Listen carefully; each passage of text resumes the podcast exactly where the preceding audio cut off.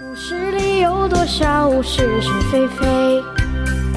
故事里有多少非非是是？《侍卫官杂记》，作者宋乔，由事了播讲。故事里的事，说不是就不是，是也不是。故事里的事，说是就是不。政协会议今天正式开始，是在复兴厅中央团部内举行。这对于我们倒是很方便，因为用不着特别戒备。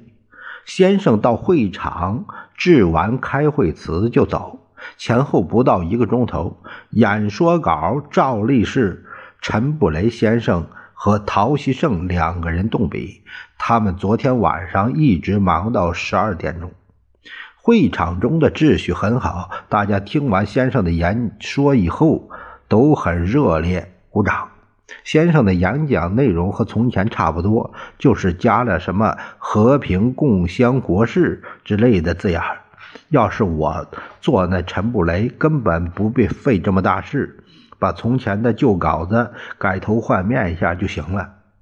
回到官邸后，夫人笑吟吟的出来迎先生说：“你的开会词一定大受各方面的欢迎，因为充满着民主名词。”让夫人这么一夸奖，先生十分高兴，连忙摘下了呢帽，顺手递给老杨，走上前去，拉着夫人的手说：“达令，谢谢你。”看到这种局面，我们赶紧退下了。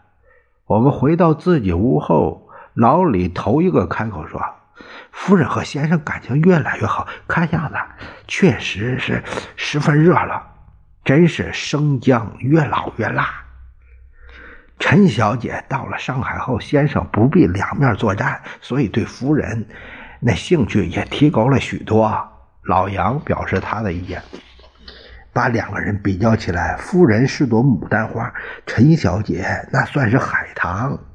小张他当然得捧夫人，可是游龙戏凤中的正德皇帝。就是喜欢李凤姐头上那海棠花。老杨忽然想起来那京戏。小张，夫人没有白喜欢你，可惜她上次没把你带到美国去。老李把小张说的脸红耳赤。算了算了，我生怕他们两个人吵起来。我们谈别的。老杨，我们上次买卖怎么样？哎，就在这一两天内就有好消息。对了，我正问你们要不要改变做方做那个生意的方式啊？怎么改变？我们三个人异口同声：从前我们是单头买卖，在上海收金子到重庆来卖，但是并没有从重庆运货色到那边去卖。我想，我们是不是可以收买些西服的料、化妆品，托他们到上海去买？所以货价再收，呃，所得那个货价再收金子带回来。这一来，我们赚钱的速度加快一倍呀！老杨说的大有道理，我们对此是一致通过。反正赚钱越多越好。老杨，你怎么会想到这法儿啊？我问他，因为我那天去找空运大队那朋友时，他告诉我们都是这样做的。老杨摊了底牌。故事，